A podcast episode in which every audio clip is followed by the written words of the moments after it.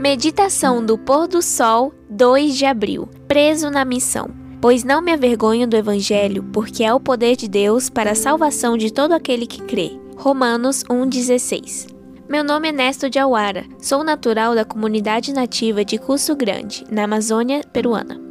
Faz 12 anos que me tornei adventista e meu maior desejo é ver Cristo voltar em minha geração. Amo pregar o Evangelho. Desde a minha conversão, tive a oportunidade de visitar mais de 45 comunidades indígenas ao Anjum e a alegria de plantar cinco igrejas para a glória de Deus. Embora isso possa parecer um grande feito, ainda existem mais de 80 comunidades ao Anjum sem presença adventista ao longo do rio Maranhão, no Peru. Não é fácil plantar igrejas nessa área, uma vez que existem muitos riscos e dificuldades. No entanto, o Senhor está à frente de sua obra. Na Páscoa de 2020, com uma equipe de 10 missionários ao Anju, tivemos o desafio de plantar 10 igrejas e batizar mil pessoas como parte de uma mega colheita. Deixei minha comunidade e naveguei pelo rio Maranhão. Caminhei três dias para dentro da selva procurando os filhos de Cristo entre as comunidades ao Anjum. Enquanto estava nessa cruzada evangelística, o Peru entrou em estado de emergência devido à pandemia e todos os locais foram bloqueados.